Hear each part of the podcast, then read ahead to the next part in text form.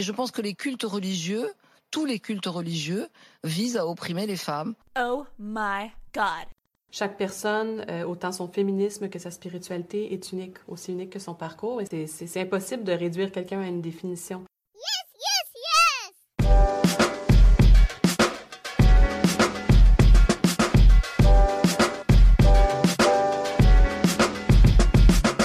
Dieu avec un E, le podcast féministe et croyant.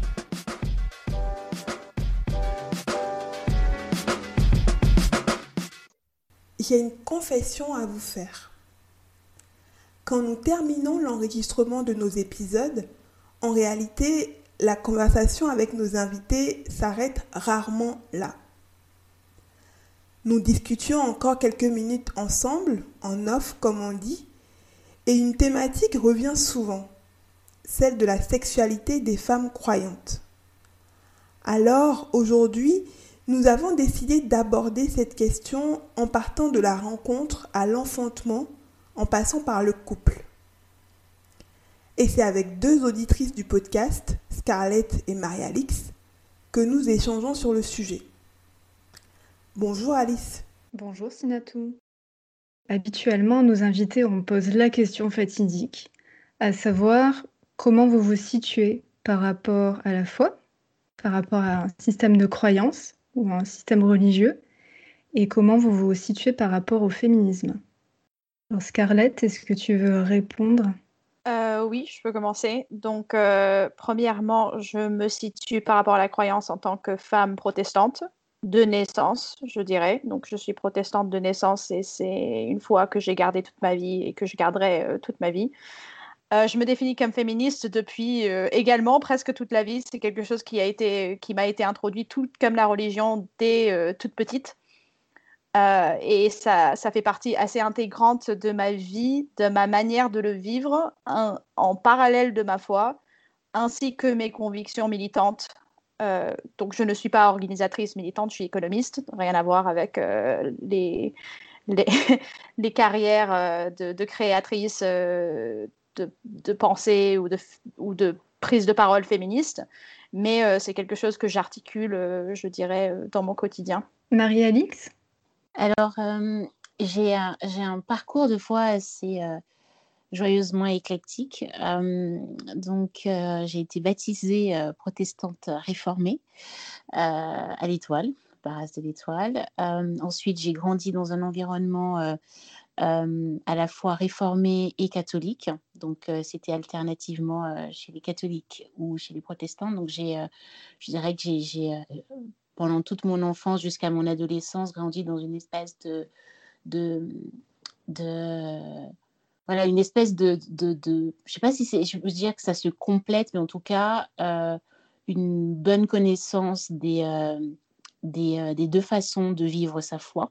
Et désormais, et par choix, par décision, et après un parcours de vie personnel, je me définis donc comme une protestante libérale à tendance agnostique. Ensuite, euh, féminisme, je, je pense que j'ai commencé à me définir et à, envisager les questions euh, liées euh, à l'égalité à la fois sociale, politique, culturelle, juridique, administrative entre les femmes et les hommes à travers un livre.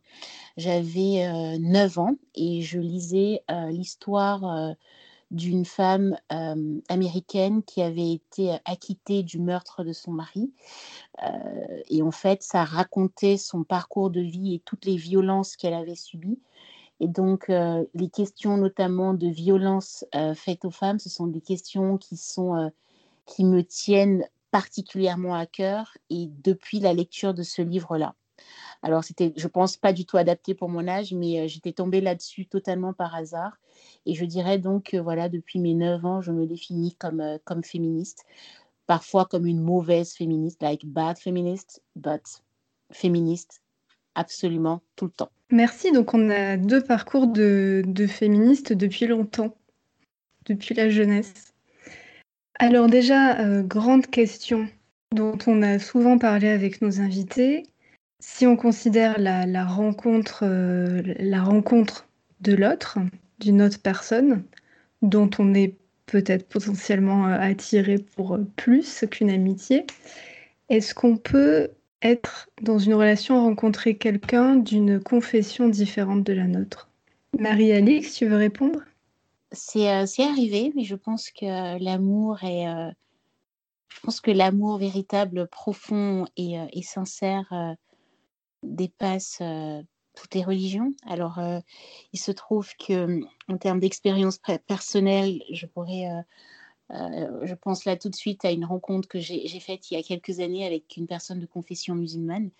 Et, euh, c'était une, une magnifique histoire. Euh, alors, est-ce que c'était euh, euh, des questions de religion qui ont mis un terme à la relation? Pas du tout. Donc, c'est bien pour moi la preuve que c'était pas, euh, c'était pas le point, euh, le point euh, cristallisant qui pourrait euh, justifier ou expliquer qu'on ne fasse pas la rencontre ou qu'on ne fasse pas le pas. Après, j'ai aussi eu autour de moi des personnes qui ont eu des histoires plus douloureuses pour ces questions-là, et parfois même des unions entre catholiques et protestants dans les années 2000. Euh, C'était quand même assez étrange pour moi comme, comme expérience à vivre comme, comme accompagnante et comme, euh, comme amie, mais euh, voilà, je dirais mon expérience personnelle me, me porte à dire bien sûr c'est possible. Après, j'ai aussi conscience qu'il y a, euh, y a eu des situations voilà, auxquelles j'ai pu assister qui, qui témoignent de, de la, bah, du contraire, de la persistance de, de, difficultés qui semblent insurmontables pour certaines personnes par rapport à leur foi ou peut-être par rapport à, la, à, leur, à leur façon plutôt de vivre leur foi, je dirais. Alors, je vais continuer. Euh, je suis en grande partie d'accord avec ce que vient de dire Marie- Marie-Alix et peut-être euh, pour un contexte assez important, euh, je me définis comme lesbienne. Donc, je suis lesbienne croyante en France. Donc, vous vous doutez que rencontrer des gens qui sont de convictions religieuses avec mes persuasions est assez difficile. Mais c'est vrai que c'est une question que je me suis jamais posée de savoir est-ce que ce serait possible d'avoir euh, d'imaginer un couple en dehors d'une même conviction religieuse? Parce que je me suis toujours vue renvoyer à l'idée que c'était pas possible en fait de retrouver euh, quelqu'un euh, qui aurait une même conviction religieuse pendant très longtemps. Et puis récemment, quand j'ai commencé à rencontre, euh, rencontrer d'autres euh, chrétiens euh, qui se définissent comme bi ou comme lesbiennes, euh, en fait, euh, j'étais déjà construite dans mon idée du couple et de, l'amour et de, la rencontre euh, qui, ne mettait pas ces personnes sur une. qui, qui n'accordait pas à ces personnes-là un plus-value par rapport à l'histoire d'amour qu'on pourrait vivre ensemble.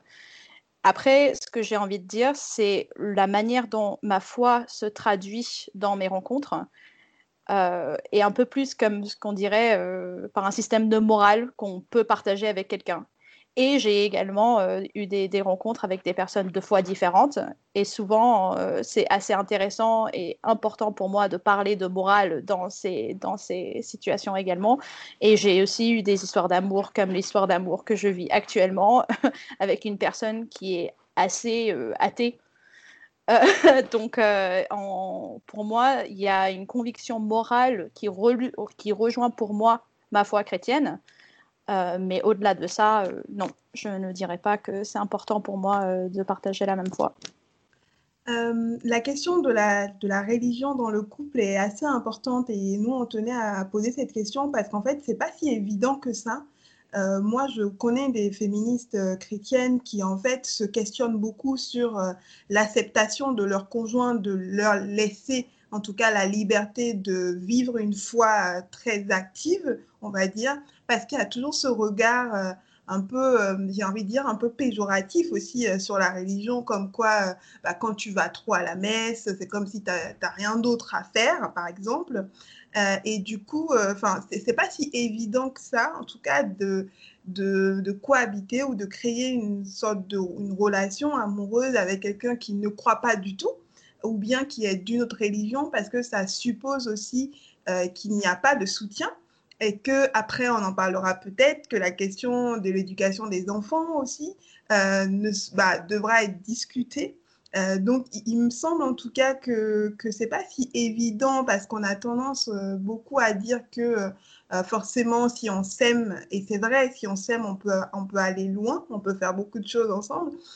Mais dans le concret, ça peut poser des difficultés ou en tout cas, ça peut faire réfléchir les uns et les autres, quoi. Alors, Scarlett, tu l'as un peu abordé euh, tout à l'heure et justement, je vais poursuivre ou en tout cas récupérer le, fil que tu m'as attendu. Euh, tu disais en tant que, justement, en tant que lesbienne et croyante, est-ce qu'il y a réellement une difficulté en plus de rencontrer des gens? Alors, je vous dirais que c'était difficile pour moi de rencontrer des hommes à l'époque où je pensais que j'étais hétérosexuelle, parce que c'était euh, plus difficile comme situation pour moi euh, en tant que personne qui était, dans, qui était closeted, comme on dit. Euh, Est-ce que c'est difficile de rencontrer des gens? Alors, non. Est-ce que c'est difficile de rencontrer des chrétiens LGBT Oui. Est-ce que j'ai ressenti ce manque? Je dirais que je sais, que pas exactement la question que tu poses, mais euh, je retourne un peu.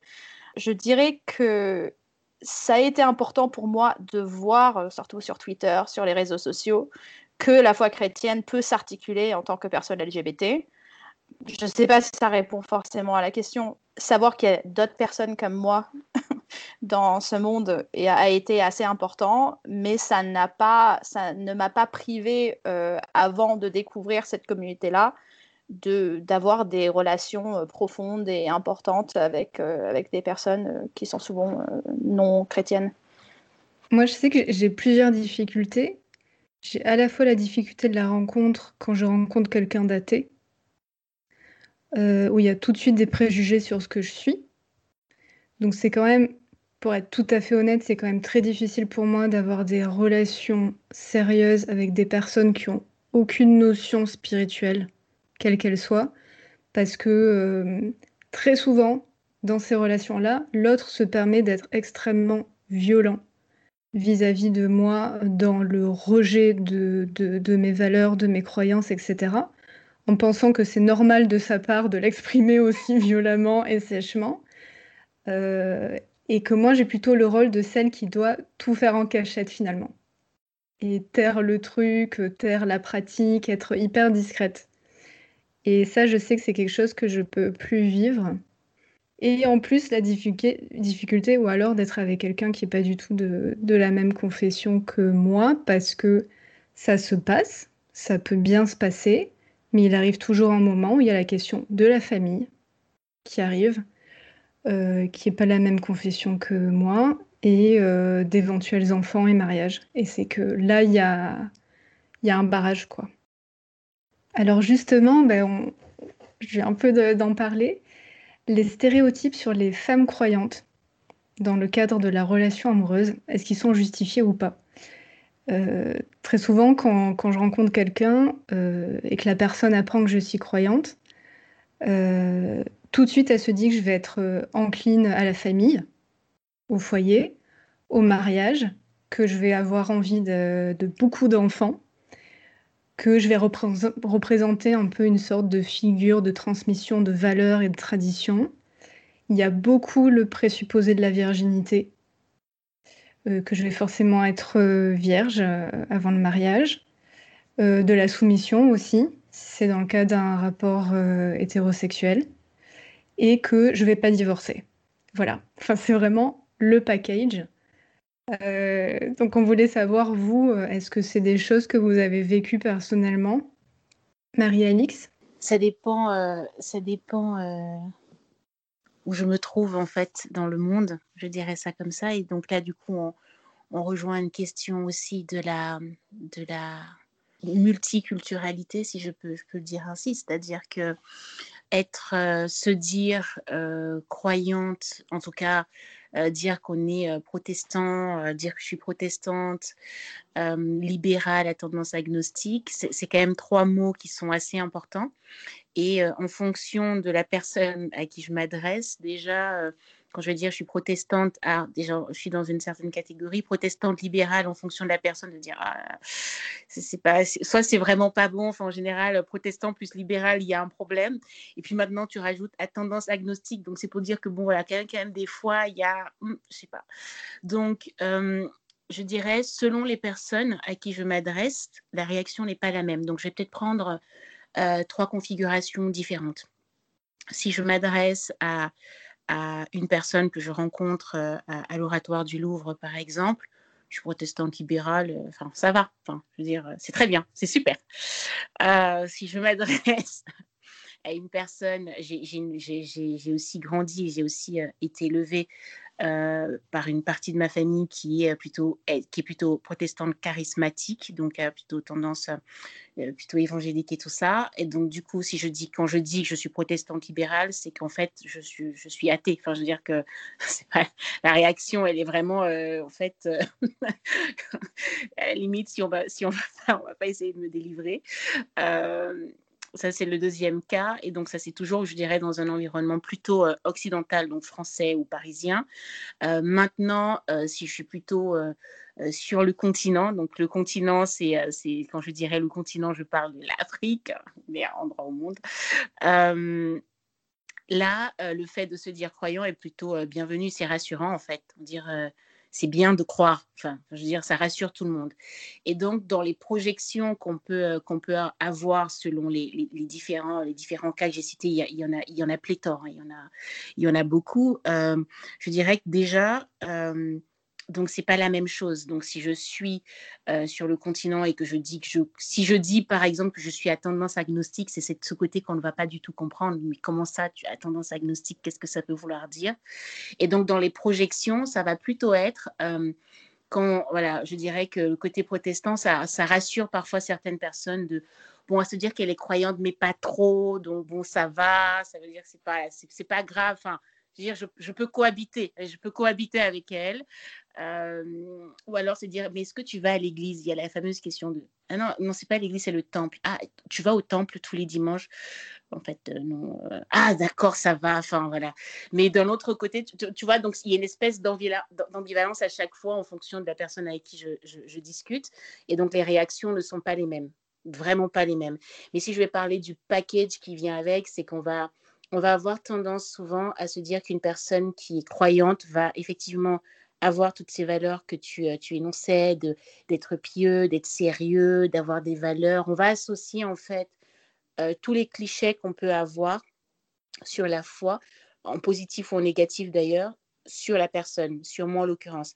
Après, euh, il y a aussi, je pense, le caractère et la façon d'être qui peut, selon les, environnements, comme je disais, ou rassurer, ou effrayer, ou interroger, selon la personne que je rencontre mon histoire de vie fait que euh, j'ai travaillé dans un environnement euh, euh, religieux. J'ai côtoyé beaucoup, beaucoup, beaucoup, beaucoup, beaucoup, beaucoup de personnes qui revendiquent une certaine foi, je dirais ça comme ça.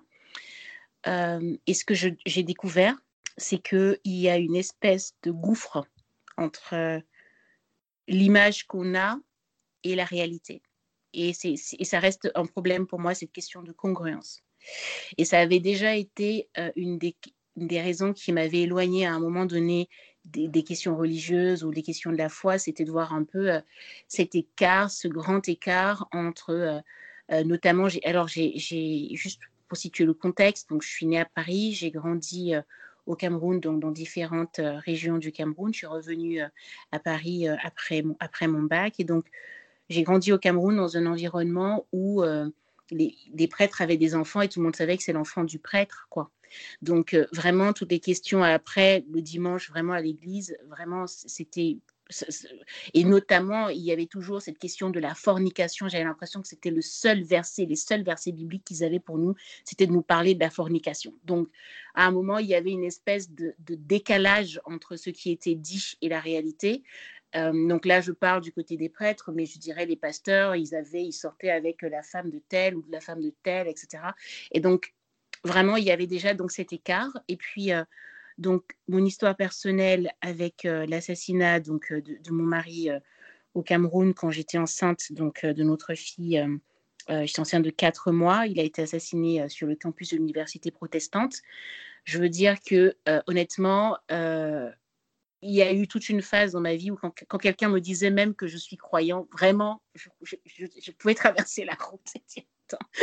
vraiment que je, vais plutôt m'éloigner, je vais plutôt aller vers des gens qui peut-être sont même athées parce que je me dis au moins je n'ai pas de je n'ai pas je n'ai pas de quelconque a priori sur les valeurs de cette personne parce que donc je, je nuancerai donc le propos en disant que effectivement, il y a des personnes qu'on peut rencontrer qui vont correspondre à l'image qu'on peut se faire, mais euh, mon expérience personnelle fait que euh, j'aurais tendance à me dire que euh, ce sont des, des, clichés qu'il faut nuancer et qu'il faut nuancer vraiment beaucoup. Scarlett? Pendant longtemps, j'avais plus peur des chrétiens que je me sentais accueillie par les chrétiens, même dans les églises que je fréquentais.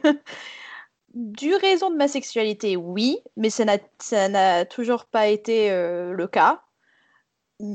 Pendant longtemps, je pensais euh, aussi, il y avait une culpabilité que, qui m'était renvoyée, que c'était intentionnel ou non, de la manière que j'aimais vivre et que je voulais vivre par euh, les communautés religieuses dans lesquelles je me, je me trouvais. Peut-être que c'est utile d'avoir le contexte aussi, c'est que je suis née aux États-Unis dans une famille Southern Baptist. On aime beaucoup chez les Southern Baptists, le côté passif-agressif de on juge tout le monde euh, derrière les portes et on parle de tout le monde comme si c'était des mauvais chrétiens euh, dès que quelque chose se passe mal dans leur vie ou ils font quelque chose de mauvais, c'est qu'ils ne sont pas en connexion avec Dieu et que c'est des mauvais chrétiens. Donc je pense que c'est quelque chose dans lequel j'ai baigné assez jeune.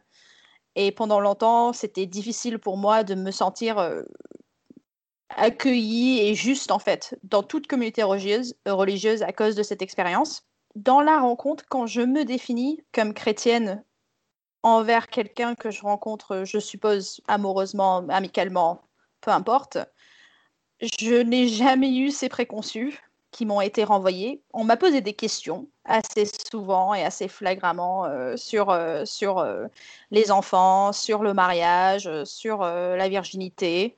Mais je pense que depuis, depuis quelques années, au moins, quand on me rencontre, on sait d'abord que je suis lesbienne. Donc, en fait, ça, ça a une certaine tendance à dégager ses préconçus, euh, j'ai l'impression, parce que c'est un, c'est un petit truc que je rajoute en plus. Ah oui, et aussi, je suis protestante. Et, du coup, les gens essaient plutôt d'associer les deux, les deux identités et essaient de comprendre euh, essayer de comprendre comment moi je peux les, associer plutôt que me renvoyer à l'image d'une femme euh, traditionnelle, euh, soumise, qui familiale, etc. J'ai aussi eu beaucoup de conversations avec, avec des amis qui sont religieux et religieuses, qui, pour qui ces, valeurs de, de, pudeur, de, de, choix de vie traditionnels, entre guillemets, étaient importantes et, dictaient pas mal de leurs choix. Euh, c'est aussi des personnes qui auraient du mal à se construire euh, dans un couple qui n'était pas euh, avec un ou une autre chrétienne. Et ces personnes-là, je n'ai, jamais eu de, rejet, je pense, par rapport à, mes choix de vie, puisque c'était déjà des personnes avec qui j'entretenais des relations profondes et des amitiés importantes. Donc on était plutôt dans la discussion et dans l'ouverture d'esprit à l'autre personne euh, par rapport à par rapport à, ça. Donc euh, souvent en fait mon expérience de, de, renvoi de stéréotypes, elle ne me vient pas du monde non chrétien, elle me vient du monde chrétien. On va avancer un peu plus euh, dans la discussion et parler du coup du couple. On aimerait avoir votre avis sur le polyamour dans un cadre de foi. Euh, qu'est-ce que vous en pensez? Marie-Alix? Excellent. C'est une, une, question en fait qui vraiment euh, me fait penser à une conversation que j'ai eue avec, euh, avec une très très bonne amie de confession musulmane qui me disait les questions de polyamour. Donc voilà, j'ai toujours ce, je dirais, cette double culture. Donc, et donc elle vit, elle vit et travaille au Cameroun et elle me dit, voilà, les questions de polyamour, c'est c'est comme, elle me disait, c'est comme, c'est comme les questions d'homosexualité, tu verras, ça rentrera dans les mœurs très prochainement et aussi librement que, que le reste. Et en fait, vraiment la question, quand vous la posez comme ça, ça me fait juste repenser à ça. Donc pour répondre directement, je dirais que, si, si, je reprends ce que je vous ai dit au départ, je suis protestante libérale à tendance agnostique, c'est-à-dire que tout est possible. C'est-à-dire que je ne vais pas être la personne, je vais pas pouvoir être la personne qui va, venir et qui va pouvoir euh, poser euh, un quelconque interdit euh, de quelque nature que ce soit à, cause de la religion. Enfin, donc je dirais, pour moi, ce sera plutôt la question de savoir si on est vraiment à l'aise, si chaque personne qui constitue l'entité couple est vraiment à l'aise avec, avec ce choix. Et, et, et, voilà, tant qu'on est heureux et tant qu'on est à l'aise et, et, on est d'accord avec ça, c'est OK. Scarlett? J'ajouterais juste une touche de la pensée queer qui, qui vient rajouter que toute relation romantique, sexuelle, amicale est basée sur un consentement, donc qui rejoint exactement ce, que, ce que dit Marie-Alix. Et il y a des lectures bibliques également que je fais euh, sur le consentement. Et le polyamour, pour moi, il est à titre personnel pour toute personne. Je trouve ça, euh, je trouve ça euh, complètement légitime comme choix. je trouve ça complètement normal de, de, se questionner sur la monogamie et de, de penser en dehors de ces structures qui, pour moi, relèvent aussi d'un système patriarcal qui, qui, remonte à, des, systèmes de domination de la femme. Je peux concevoir, on parle par exemple de, justifier également des, des, relations euh, de domination de la femme dans un cadre religieux par euh, la polygamie. Euh, je pense par, aux discussions qu'il y a autour des, des, Mormons aux États-Unis. souvent, on, on, utilise cet exemple comme regardez les chrétiens, ils sont fous, ils ont cinq femmes, ils pensent que voilà, et, je comprends qu'il y a aussi une lecture féministe euh, et de contexte social patriarcal à faire de tout système de, polygamie qui serait imposé dans tous les cas. Mais en termes de, choix euh, personnels, euh, il, me semble complètement légitime et, non en désaccord avec, avec mon idée de, l'amour du couple et de la famille. et si je rebondis même là-dessus, je dirais que est-ce que vraiment quand on est en polygamie, on est, on est encore en polyamour? Je pose la question. Il y a, eu tellement d'études sur les conséquences de, ces, de, de, ce type de famille et, énormément de témoignages, mais qui restent libres. Mais je me pose vraiment la question, et c'est vraiment une question ouverte hein, que je pose, de dire est-ce qu'on est encore en polyamour quand on est dans un contexte d'un d'une famille polygamique? Et c'est vrai que j'ai pas mal lu euh, ces dernières années, euh, bah, justement en théologie queer, euh, notamment chrétienne, sur le polyamour et sur l'image christique du mec qui est un peu attaché à personne, comme on nous le dépeint dans les évangiles, et qui donne son amour à tout le monde et qui est pas dans une, dans une relation trop exclusive avec l'autre. Et à partir de là, bah, quelle interprétation on peut faire dans, dans sa vie sentimentale, dans sa vie amoureuse et tout. Et en même temps, donc j'ai cette image-là. Et en même temps, je sens que bah, inconsciemment, je suis quand même euh, encore très attachée au concept euh, d'exclusivité, parce que je pense que c'est aussi ce qui me correspond pour, euh, pour le moment dans ma vie, et au mariage. Et ça, on en parlera juste après du mariage. Si on commence à aborder la thématique du mariage, qu'est-ce que vous pensez du concept de qui, apparaît souvent quand même en milieu religieux, du, euh, bah, de la virginité jusqu'au mariage. Et est-ce que le mariage est obligatoire dans un couple de foi? Euh, Est-ce que c'est un mariage pour la vie? Comment vous concevez euh, ces notions-là? Marie-Alix pendant longtemps, je ne pensais pas que j'allais me marier, donc c'est très intéressant d'ailleurs que c'est moi qu'on pose la question en premier. On va un peu décorréler, on va un peu peut-être aborder la question euh, sous, sous, sous un prisme de, euh, de genre. Euh, parce qu'en fait, finalement, toute cette question tourne autour de comment, enfin, du destin en fait de la femme et de comment on le voit et comment le, quelle est la lecture qu'on en fait. Pendant très très longtemps, finalement, le destin de la femme, c'était le mariage. De toutes les façons, elle était, elle était invisible. Donc, j'avais envie de dire que c'était le fait qu'un homme décide de l'épouser qui lui donnait une sorte de visibilité sociale. Donc, euh, on a donc associé cette question de la destinée de la femme avec le mariage et en fait de dire finalement, et une fois qu'on est rentré dans le mariage, c'était comme si euh, avec le mariage suit le devoir conjugal et suit la maternité. Donc, c'est une espèce de triptyque. Donc, tu n'es personne tant que tu, tant qu'un homme n'a pas, un homme, c'est vraiment important, tant qu'un homme n'a pas décidé que tu devais rentrer dans la vie, dans le champ social, et tu ne rentrais dans le champ social que si tu étais marié. Et donc, si tu étais marié, tu avais donc un devoir conjugal, et avec le devoir conjugal, tu devais devenir mère. C'est ça ta destinée.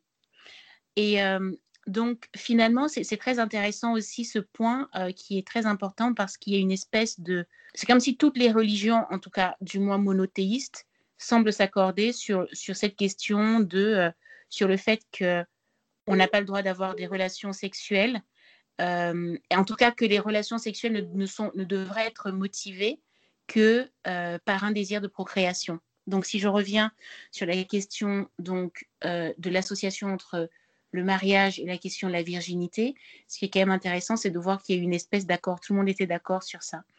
Et, et, ça pose vraiment la question du corps de la femme, à qui est-ce qu'il appartient, et du coup, euh, qui est une question pour moi éminemment politique et qui n'est plus, qui, n'est plus même du ressort entre guillemets, du personnel, parce qu'en fait, c'est nous toutes. Pour, euh, pour ma part, le mariage, euh, c'est aussi quelque chose que je pensais pendant longtemps que je ne voulais pas.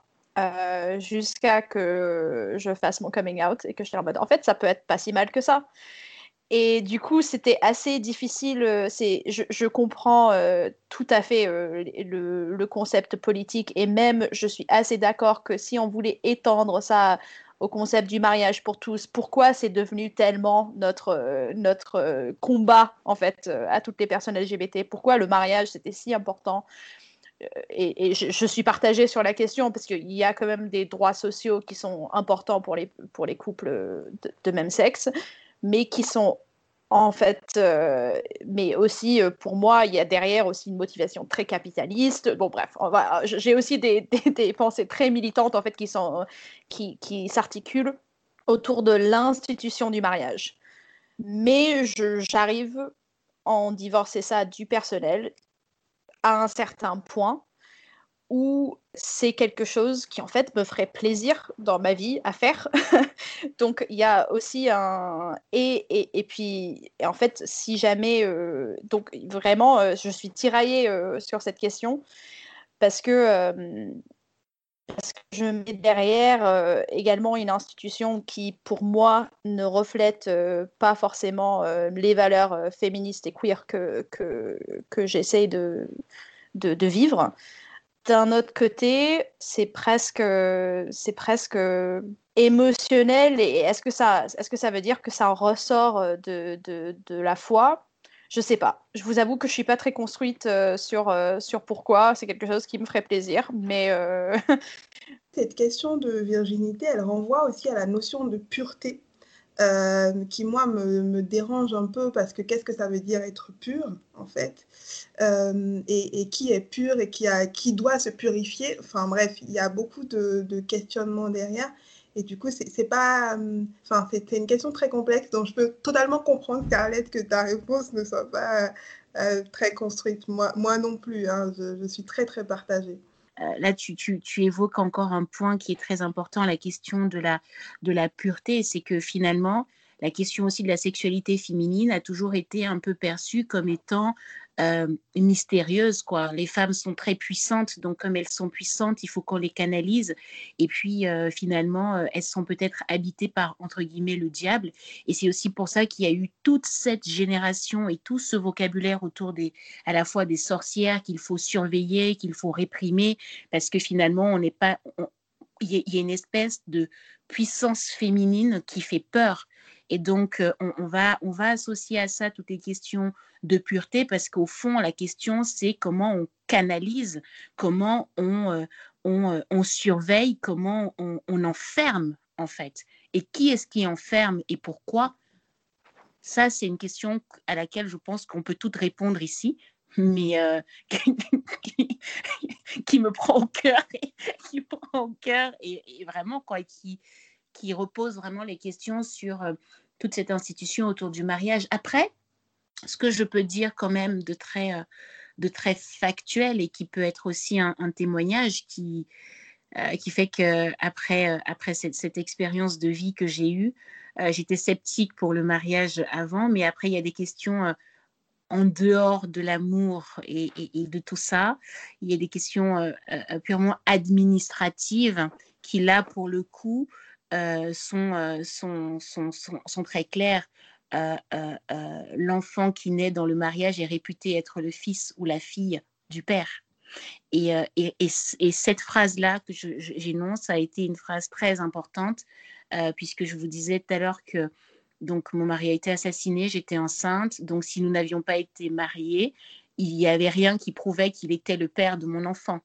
Et donc c'est aussi, je dirais qu'une fois qu'on sort de toutes les considérations amoureuse, sentimentale, morale, il y a des questions euh, euh, purement, très simplement administratives qui peuvent se révéler être euh, des chemins de croix. Et vraiment, je choisis l'expression très consciemment dans la vie, dans la vie et dans notre, dans notre quotidien. Quoi. Pour, à mon sens, avec le mariage, il s'agit, comme plein d'autres choses en tant que féministe et croyante et croyante féministe, de réappropriation. Parce qu'en fait, je passe mon temps à me réapproprier plein de concepts. Donc déjà, bah, le rapport à, la, croyance, euh, au très haut, etc. Euh, le rapport à ben voilà, l'exclusivité dans le couple, au mariage, enfin plein de choses que je suis sans arrêt en train de me réapproprier. Et je me dis comment est-ce que je me réapproprie ce mariage? Euh, cette notion de virginité, cette notion de pureté, qui une fois plus est une notion de pureté que en ce qui concerne la pénétration de la part d'un homme. Donc sinon, enfin bref, voilà, donc déjà tout ça. Et je me dis, euh, bah, un peu comme Scarlett, euh, ouais, il y a quand même quelque chose qui fait que je suis quand même toujours attachée à ça. En fait, pour moi, c'est une notion rituelle. Et en plus, en tant que catho, le rituel, yes, on aime ça, quoi. Euh, et, pour moi, oui, c'est me réapproprier un rituel, un rituel de passage qui est marquant dans ma vie, qui marque un engagement auprès de Dieu euh, avec une personne. Euh, si cette personne, une fois de plus, a les mêmes convictions religieuses que moi et qu'on peut se marier dans un lieu religieux. Mais je veux pas dénigrer cet aspect rituel que j'assume complètement. Et en même temps, je vois bien que ce mariage, finalement, il ne peut pas avoir de sens si la personne avec qui je suis ne met pas le même sens derrière, je crois. Parce que je ne peux pas obliger une personne qui ne pense pas la même chose que moi au niveau du mariage à, traîner cette personne à l'église pour me marier. Si c'est un homme, parce que sinon on pourra même pas aller se marier à l'église. Mais voilà, il faut quand même que ça ait un sens. Et, c'est tout ça qui me fait me questionner sur avec quel type de personne euh, je suis prête à, passer du temps, quoi. On va avancer dans la discussion et on a une question euh, justement euh, pour, euh, pour rentrer dans le vif du sujet et parler plus concrètement de la sexualité. Est-ce que vous pensez qu'on peut s'épanouir sexuellement grâce à la foi? Marie-Alix? La foi, moi, je la vois comme quelque chose qui libère, qui n'enferme pas, qui ne m'enchaîne pas. Donc, puisque je, je, suis, je me sens toujours libre, à la fois de, de, contester, de changer d'avis, de revenir, et ben forcément, je, je, je, vais avoir une, une sexualité qui va être épanouie sans que ça ne remette jamais en question le fait que je sois croyante ou pas. Scarlett? Je ne sais pas si vous connaissez toutes ces vidéos YouTube qui existent de comment faire X d'une manière qui honore Dieu. Donc euh, c'est devenu un peu une blague, d'accord. Donc en général, c'est comment se maquiller euh, pour honorer Dieu, comment faire euh, X. Et en fait, c'est souvent des choses qu'on considère comme féminines il ne faut pas être trop féminine. Donc c'est des, des, des, femmes croyantes américaines qui font ces vidéos pour expliquer qu'en fait Dieu il vous en voudra pas euh, si jamais euh, vous vous aimez être un peu maquillé ou Dieu vous aimera quand même euh, si voilà. Donc donc ça déjà ça me renvoie à ça donc, comment honorer Dieu dans ma vie sexuelle. Est-ce que est-ce que c'est une question que je me pose au quotidien? Pas trop.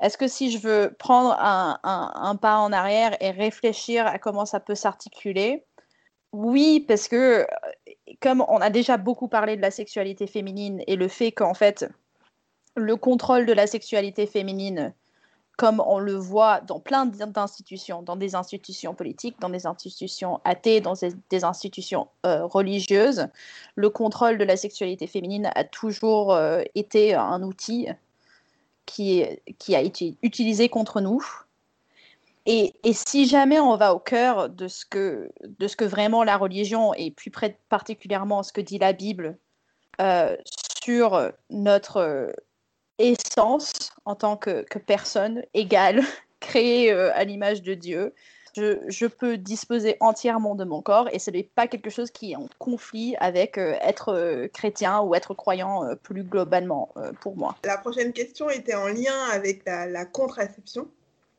Et on aimerait avoir euh, votre avis, euh, notamment parce que bah, l'Église catholique a une position euh, très claire sur la pilule, par exemple. Et, du coup, on aimerait savoir qu'est-ce que vous en pensez de la contraception en tant que féministe et, croyante. Je ne dirais jamais à une femme catholique que ne pas utiliser de contraception pour si pour elle c'est honorer Dieu et c'est être en accord avec sa religion, c'est mal si jamais on, peut vivre sa foi de cette manière, parce que c'est une tradition, parce que c'est une pratique, parce que c'est quelque chose qui nous tient à cœur dans la pratique de notre propre foi, très bien.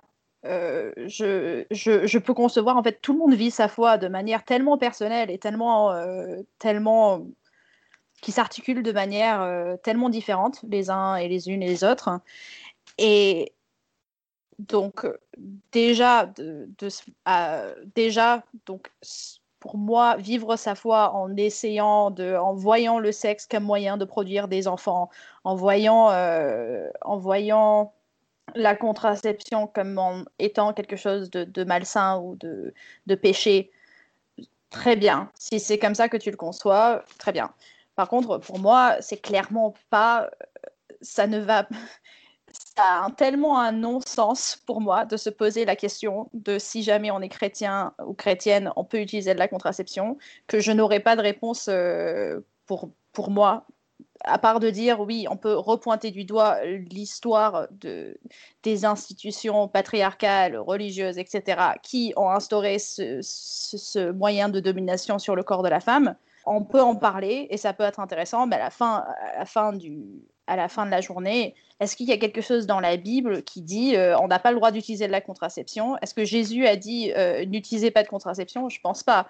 Donc à partir de ce moment-là, euh, ça, a presque un non-sens comme, comme débat. En fait, cette question est, tellement, elle est tellement profonde et elle m'évoque beaucoup de choses. la première chose, c'est que c'est automatique quand on parle de contraception, on pense contraception féminine. Pourquoi? C'est la première question. Euh, peut-être qu'il y a aussi un enjeu autour de la démocratisation de la contraception masculine, parce que finalement, on fait des enfants, dans, les couples en tout cas hétérosexuels, c'est pas que l'enfant de la femme, c'est l'enfant du couple. Et donc, euh, ou du couple ou, des personnes qui ont procréé, parce qu'on peut procréer sans être en couple, bien sûr. Euh, mais c'est une façon de dire qu'il y, a y, a, tout un enjeu autour de la question de la contraception masculine qu'il faut déjà euh, euh, soulever. Le deuxième point, c'est que on a tendance à associer donc les questions de contraception avec le catholicisme.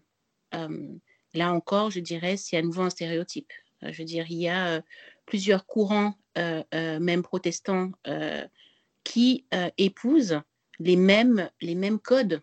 Et donc, il y a aussi là, je pense, un, deuxième niveau de, de, de, de, déconstruction à faire. La troisième chose que je dirais, c'est que euh, moi, je vais, peut-être raconter quelque chose de très, de très personnel, et en tout cas, c'est euh, c'est l'occasion d'aborder euh, d'aborder des sujets, des sujets intimes avec, je dirais, avec franchise, parce que comme je disais, le, les questions autour du plaisir féminin, c'est politique, et c'est politique, et ça raconte aussi les la situation patriarcale dans laquelle on vit. Et donc, l'histoire est la suivante. Euh, je commence à prendre la pilule, donc les, les, en contraceptif, sans avoir de, vie sexuelle, comment je pourrais dire ça, active, partagée. Pourquoi? Parce que j'ai échappé à plusieurs viols. Et donc, je me dis que au moins, si ça devait finir par arriver, au moins, je ne serais pas enceinte.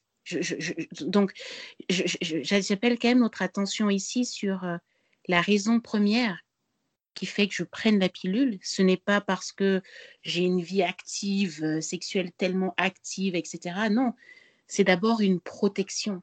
Et, une protection par rapport à une agression qui, euh, qui est potentielle et qui peut venir très souvent de personnes qu'on considère comme étant proches. Donc au début de la conversation, on parlait de consentement, mais en fait, c'est ça. Est-ce que finalement, on prend ces contraceptions uniquement euh, parce, qu'on ne veut pas procréer ou est-ce qu'il n'y a pas d'autres raisons qui nous font envisager la contraception? Alors, autre question, le non-sexe, justement. Euh, la question de, ne, choisir de ne pas avoir de sexualité partagée et d'avoir un célibat choisi. Euh, ce qu'on appelle souvent en milieu chrétien les laïcs consacrés. Euh, donc ces personnes qui vouent leur vie à Dieu dans, dans, un environnement où elles vivent en communauté, où elles ont une vie professionnelle, etc. mais qui choisissent de ne pas avoir de vie sexuelle partagée. Et quand c'est des femmes, d'ailleurs, on les appelle les vierges consacrées. on ne dit pas ça pour, pour les hommes. Donc Qu'est-ce que vous pensez du fait de ne pas avoir de vie sexuelle partagée dans un cadre de foi? Marie-Alix Je dirais qu'il y a déjà le, principe de liberté absolue de choisir pour soi-même.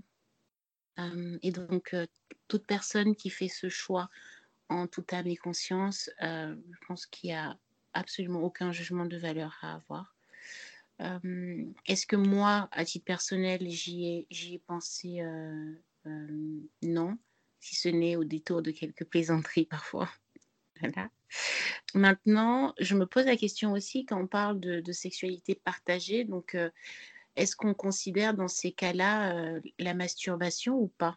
Ce que personnellement, j'ai travaillé deux ans dans un monastère comme guide, un monastère avec des moines à l'intérieur. Et je dirais que les questions qui revenaient le plus dans le top 10 de la part des gens qui visitaient, c'était ça, quoi. C'était mais c'est pas possible, comment est-ce qu'ils peuvent euh, renoncer euh, à une vie de couple déjà? Non mais vraiment? Euh, Ça, il y avait vraiment beaucoup de mal à le comprendre. Et le côté chasteté, quoi. C'était vraiment incompréhensible. Je pense que c'est indispensable de connaître son corps, de se connaître. C'est c'est vital. C'est il y a l'amour et avant, avant de, de, de, même d'envisager juste d'aimer quelqu'un d'autre, il faut déjà s'aimer un petit peu et euh, se connaître et se connaître vraiment. Scarlett? C'est drôle parce que la masturbation, ça n'a jamais été un sujet euh, pour moi à l'église dans des, dans des, des, constructions religieuses, puisque comme je vous ai dit, je viens d'un d'une communauté religieuse protestante Southern Baptist. Donc, ce qui, ce qui se dégage vraiment sur la sexualité dans l'Église, comme je l'ai connue euh, jusqu'à prendre ma propre conscience en tant que, femme croyante, en fait, on parlait juste pas de sexe. C'était, c'était vraiment le, l'enfouler, ne pas dire. bien sûr, il fallait être vierge, mais voilà, on n'en parlait pas plus. Et, en fait, tout était fait derrière, derrière porte close. Et on m'a, je pense qu'une autorité religieuse ne m'a jamais évoqué la, masturbation. Donc, pour moi, ça n'a jamais figuré, en fait, dans, dans ma conception de, de, de, la foi et de la pratique religieuse. Ça ça n'a jamais. Euh... C'est même pas que c'était euh, bien ou mal, ça n'a juste jamais fait partie. Euh... Ça n'a jamais fait partie de, la pratique religieuse pour moi. Alors, on a parlé de rencontres, on a parlé de couple, on a parlé de sexualité. Du coup, on va aborder la question de l'enfantement.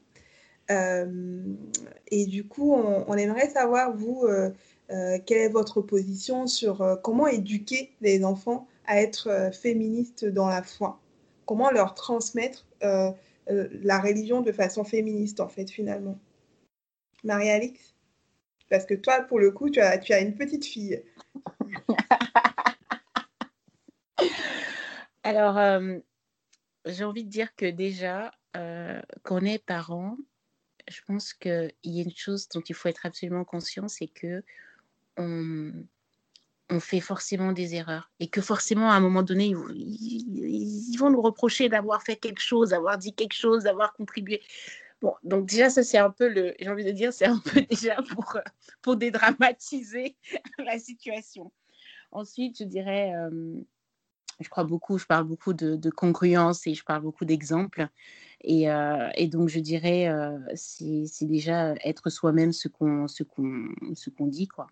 Parce qu'en réalité, en tout cas, de ce que je constate, on on peut pas vraiment tricher avec les enfants parce que, et surtout dans la configuration dans laquelle je suis, c'est-à-dire que c'est quand même une des personnes avec qui je passe le plus de temps.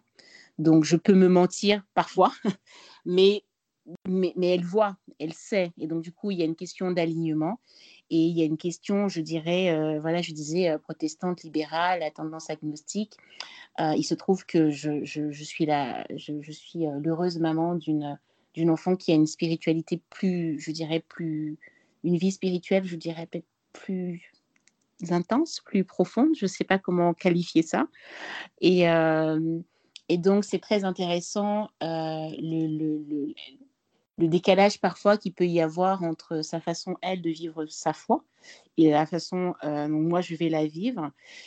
Et que voilà, et que j'accepte et je dis, voilà, on n'est pas on n'est pas obligé de vivre les choses de la même façon pour qu'elles soient, pour qu'elles soient valides ou pour qu'elles soient euh, valables. Donc déjà, c'est la première chose, c'est de dire euh, nous sommes des personnes différentes et donc à partir de là, je peux, je peux vivre telle ou telle situation de telle façon et toi, tu la vivras d'une autre façon parce que tu es une personne différente de moi. C'est le, premier point. Le deuxième point, c'est... Euh, sur les questions de, de féminisme. Alors, je disais que bon, moi, je suis rentrée dedans par, mes lectures. Peut-être qu'elle va être peut-être rentrée dedans par ses lectures aussi, parce que du coup, je vais acheter des livres et, je vais, je vais avoir une activité. Enfin, on a déjà été à des manifs ensemble, etc. Donc, du coup, c'est aussi, je dirais, une, éducation qui, qui, qui est un peu holistique et qui est plus, je dirais, de l'ordre de pas seulement de lecture, mais aussi du vécu. Et puis, il y a aussi des questions euh, très simples que les enfants peuvent se poser à certains moments, de dire euh, euh, pourquoi, par exemple, elle, aime jouer au football et pendant longtemps, elle en a eu honte de dire elle aime jouer au football et donc euh, euh, ça a été euh, un moment très important pour elle quand elle a eu l'occasion de pouvoir jouer au football parce que mine de rien, je vais revenir là-dessus, parce que c'est systématique mal malheureusement, mais il se trouve que les terrains de football prennent quand même beaucoup d'espace hein, dans la cour de récréation. Et donc forcément, forcément, donc quand tu vas être dans des groupes où les filles jouent ensemble, ça va toujours être sur les côtés. Et donc, du coup, c'est toujours quand même d'une manière, qu'on le veuille ou non, inconsciemment, on, on, on, on, se positionne déjà dans ce qui va raser le mur. Et donc, le simple fait d'avoir aussi euh, joué au foot et de, se sentir maintenant libre, euh, de pouvoir aller sur le terrain avec les garçons, et c'est donc de remettre les choses dans, le, dans le bon sens, et je dirais. Donc, je dirais que il y a l'acceptation de nos différences, donc dans la façon de vivre notre foi, et puis il y a une expérience qui est holistique, et je dirais même d'un point de vue éducation, entre guillemets, éducation sexuelle. Donc là, j'ai commandé, j'ai commandé un livre justement qui parle d'éducation sexuelle qui sort, je pense, en juin. Donc je vais, je vais le recevoir pour parler de, sexe avec les enfants. Et il y a déjà un truc que je ne fais pas parce que j'ai remarqué que tous les parents faisaient ça quand on était enfant, c'était quand il y avait des scènes de baiser à la télé vous voyez tous les parents qui étaient mal à l'aise, qui tournaient la tête ou qui changeaient de chaîne et tout ça. Ah non, non, non, non, là, je vais bien m'asseoir, on va bien regarder cette scène jusqu'au bout.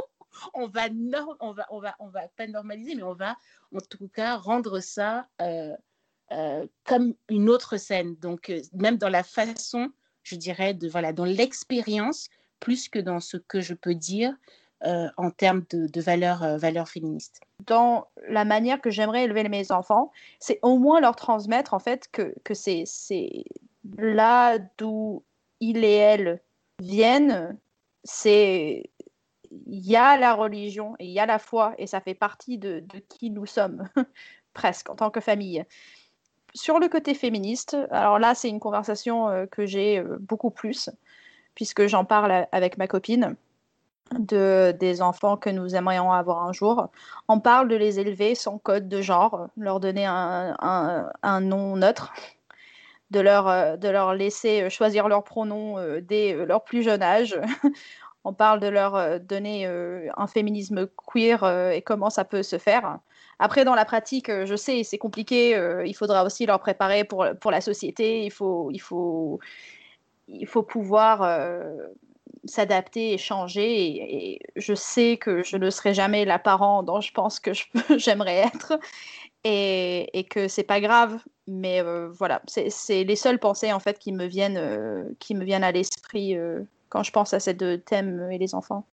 Oui, on pourrait parler aussi du, du fait de, de ne pas avoir d'enfant en tant que femme croyante. Je ne sais pas si c'est quelque chose qui est encore plus difficilement accepté que, que dans la société parce que, oui, mon entourage, oui, les gens que je rencontre, euh, quand ils savent que je suis croyante, pour eux, euh, c'est évident que je vais vouloir des enfants, un mariage et tout.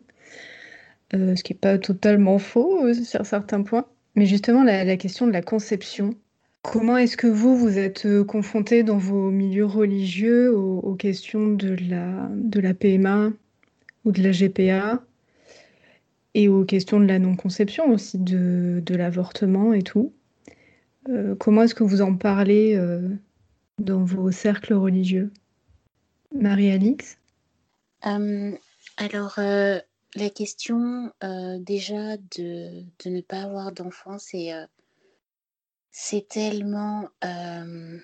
Et, et, là, je ne sais pas si c'est tellement... Si c'est moins bien perçu en contexte religieux ou pas. je dirais aussi, si je reviens toujours sur les questions de racines et de sous quels cieux on se, on se situe. Hein. Je veux dire qu'il y a une forme d'acceptation qu'on pourrait plus facilement avoir ici que dans des contextes de famille afrodescendantes. Donc, où c'est encore une question encore plus taboue que, le reste, puisque finalement l'enfance est aussi la poursuite. Voilà, il y a, toute une conception qui peut même aller au-delà de, du religieux. Donc, euh, cette question à titre personnel, c'est, euh, je dirais que euh, je m'étais posé beaucoup de questions. je m'étais posé beaucoup de questions à l'époque où je ne savais pas si même de toutes les façons je pouvais en avoir ou pas.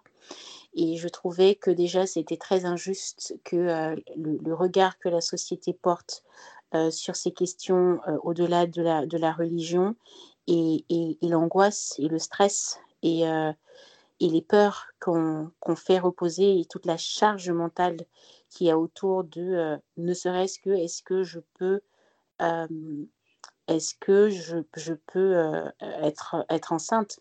Très très simplement. Et donc si même j'en ai envie et que ce ne soit pas possible est-ce que je suis moins femme? Et ça, ça, ce sont des situations extrêmement douloureuses extrêmement, terriblement douloureuse. Et, euh, et, et, peut-être que, peut que selon, selon où on se trouve, le facteur religieux peut être euh, ou non, euh, ou non aggravant, mais, mais, mais dans l'absolu, j'ai l'impression qu'il y a une espèce de, de, de, de regard persistant, certainement euh, qui va aussi être lié à nouveau, comme je disais, au système déjà patriarcal de la société, qui fait que le rôle de la femme, euh, d'une certaine façon, continue à être de, procréer, et, euh, qui, en soi, va, va, nous demander à toutes beaucoup, beaucoup, beaucoup, beaucoup, beaucoup, euh, à la fois euh, d'efforts, de solidarité aussi, qui, que jusqu'à présent, j'ai pas tellement l'impression que, que nous soyons très, très solidaire de personnes qui peuvent faire ce choix-là de façon volontaire, parce qu'il y a, il y a des, des, situations et des situations de vie où, euh, que ce soit parce que euh, ce soit la femme qui ne soit pas en mesure, pour X ou Y raison, euh, d'être enceinte, ou que parce qu'elle est peut-être dans un couple qui fait que le couple, c'est le couple qui n'arrive pas ensemble à procréer, alors que si individuellement ils étaient dans d'autres configurations, ce serait possible. Et il y a aussi le fait de pouvoir sortir de notre regard, je dirais, euh, hétéro, en fait, c'est-à-dire qu'il y a aussi d'autres champs et d'autres choses qu'on pourrait explorer et que je, pense qu'on n'explore pas assez et euh, qu'on continue à voir comme étant un peu peut-être marginal, alors que, en fait, toute cette autre conception de la, de la procréation, etc., justement, nous libérerait, en fait. Donc ça, c'était mon premier point. Le deuxième point sur, euh, sur la PMA, euh, euh, j'y ai pensé pour moi-même à un moment, donc du coup, vraiment, mon regard là-dessus, euh, à titre tout à fait personnel, c'est bien sûr qu'on qu qu devrait pouvoir l'ouvrir. Après, il y a toutes les conceptions sur la société soi-disant, je dirais, éthique de euh, euh, euh, qui est le père de qui et qui finalement, en fait, revient à une question à, nouveau, à nouveau tout à fait politique, puisque après, c'est une question de, c'est la question du capital, c'est aussi la, société capitalistique qui veut que finalement, euh, un enfant, ça a un coût. Et, la, question in fine qui se pose et qu'on qu ne met pas sur la table, c'est que qui paye, en fait. C'est-à-dire que euh, finalement, bon, c'est vrai que ce n'est pas l'objet de notre conversation, mais il faut bien avoir euh, à l'esprit que derrière ces questions euh, de, PMA, viennent, viennent, aussi les questions de famille monoparentale. Et, avec les questions de, famille monoparentale, il y a une telle diversité en fait de schémas de famille mono, monoparentale qui ont, qui ont été étudiés euh, notamment par des, chercheuses comme Christine Trichit. Euh, mais vient aussi la question de la pauvreté et du fait que en tant que, là pour le coup, je, vais parler des femmes, il y a évidemment des hommes qui peuvent se retrouver dans cette situation, mais euh, ou des femmes qui se retrouvent dans, dans, des situations de famille monoparentale en sachant que déjà à compétences égales, on continue à gagner moins que les hommes. Euh, donc on se retrouve dans des situations de précarité où euh, finalement, que ce soit des systèmes de solidarité qui vont être liés euh, aux, aux, États ou alors des systèmes de solidarité familiaux, etc. Mais en fait, la question de fond, c'est qui paye. Et donc, au-delà des questions d'éthique, il y a, je pense, ces questions financières et donc de sociétés capitalistiques dans lesquelles on évolue qui interrogent euh, finalement ces questions euh, euh, de conception, de, de, conception de PMA, de, de, conception maternelle assistée. Quoi. J'évoque l'actualité et le fait qu'actuellement en France, on est en train de débattre l'ouverture de la PMA aux couples lesbiens, aux femmes seules. Je rajouterai, en tant que, mon côté militant queer, euh, très rapidement, on a dit non à la PMA aux personnes trans.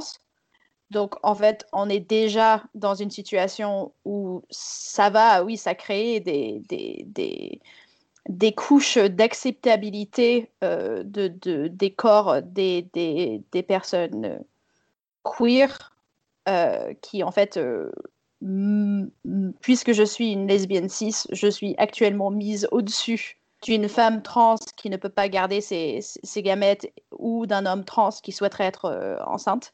Et du coup, voilà, donc premièrement, ce genre de, questionnement, en fait, en tant que, que, féministe et en tant que personne militante, est-ce me travaille, mais, mais importante aussi.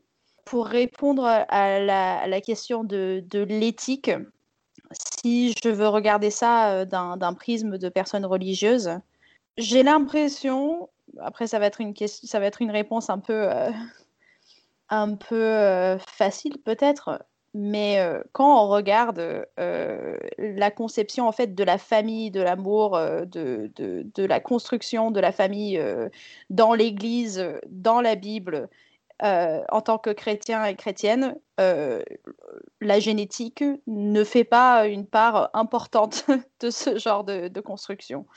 Et donc pour moi, euh, ça n'a l'ouverture à tous les moyens de construction de, sa famille pour tout le monde devrait, devrait être le plus ouvert et le plus accessible possible. Je vais peut-être juste reprendre un, terme que tu as utilisé tout à l'heure, Marie-Alice. Tu parlais de réappropriation. Et en t'écoutant, euh, je me suis demandé s'il fallait pas aussi euh, se réapproprier le terme de la fécondité. Euh, et comment en réalité on est fécond ou pas? Est-ce que en fait c'est uniquement en ayant des enfants? Est-ce qu'on peut être fécond autrement? Moi, je pense que vraiment oui, qu'on peut, trouver en tout cas être fécond de manière spirituelle aussi, ou en tout cas en, se donnant d'une autre, d'une autre façon. Donc il y a effectivement toute une déconstruction également à faire autour de la, de la thématique de la, de la fécondité. Mais bien évidemment, ceci relève de la liberté de chacune et de chacun. Voilà. On a épuisé nos questions et euh, en tout cas, c'était très agréable. Euh, J'espère que vous avez passé un super moment aussi euh, en notre compagnie. Je voulais vous remercier vraiment euh, parce que euh, moi, c'est le genre de conversation que j'aurais aimé écouter, euh, notamment quand j'étais plus jeune. Je commence à rentrer dans un, avoir un certain âge, un âge certain, mais euh, euh, et je trouve qu'on n'en parle pas assez, ou alors peut-être qu'il y avait du contenu mais qui n'était pas disponible. Et euh, donc vraiment, je voulais vous remercier de, de cette occasion et euh, Bah, merci beaucoup. Franchement, merci, c'était très chouette. Et merci à vous pour votre écoute. Si l'épisode vous a plu, n'hésitez pas à le partager avec vos amis. Vous pouvez aussi nous écrire sur Facebook, Twitter, Instagram ou à l'adresse dieupodcast.gmail.com. À très bientôt et prenez soin de vous.